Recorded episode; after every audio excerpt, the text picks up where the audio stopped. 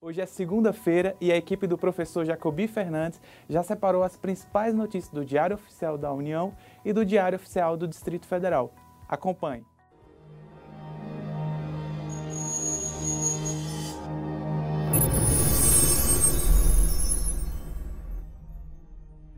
O Diário Oficial da União de hoje tem como destaque duas decisões do Supremo Tribunal Federal. A primeira delas considerou inconstitucional uma lei estadual que veda o transporte por aplicativos. A decisão tem relação com aplicativos como Uber, Cabify, 99pop e outros. O STF considerou inconstitucional uma lei de, do Ceará que veda o transporte de passageiros contratados por aplicativos. Também considerou que o exercício dessa atividade pode ser feito fora da regulamentação específica. Duas normas, no entanto, servem como marco legal: a da internet e da segurança de veículos. A outra norma diz respeito à possibilidade de redução de salário de servidores públicos conforme a redução da carga de trabalho.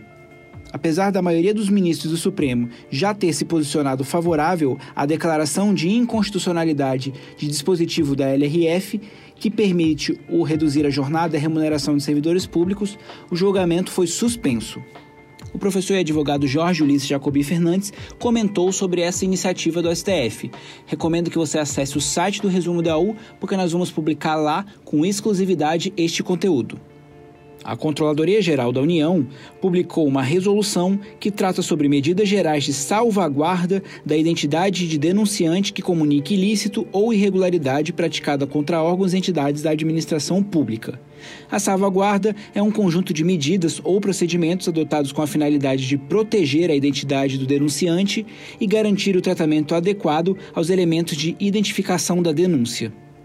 O Ministério da Cidadania fixou metas e limites financeiros para municípios que aderiram ao Programa de Aquisição de Alimentos.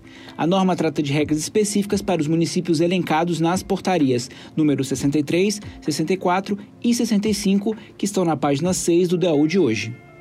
O Ministério do Desenvolvimento Social decretou situação de emergência em municípios da Bahia, do Piauí e de Pernambuco.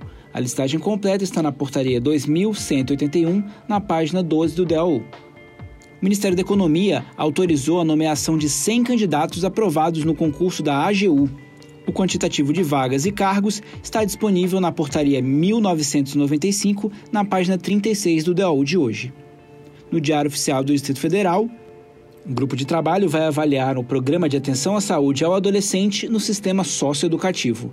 É a portaria conjunta número 7 da Secretaria de Estado de Saúde do DF, que está na página 2 do DODF de hoje. Se você quer ouvir resumos dos dias anteriores, você pode recuperá-los no site do Resumo DAU. Basta acessar www.resumodau.com.br. Tenham todos uma excelente segunda-feira e até amanhã. Este podcast é um oferecimento da Editora Fórum e do Instituto Protege.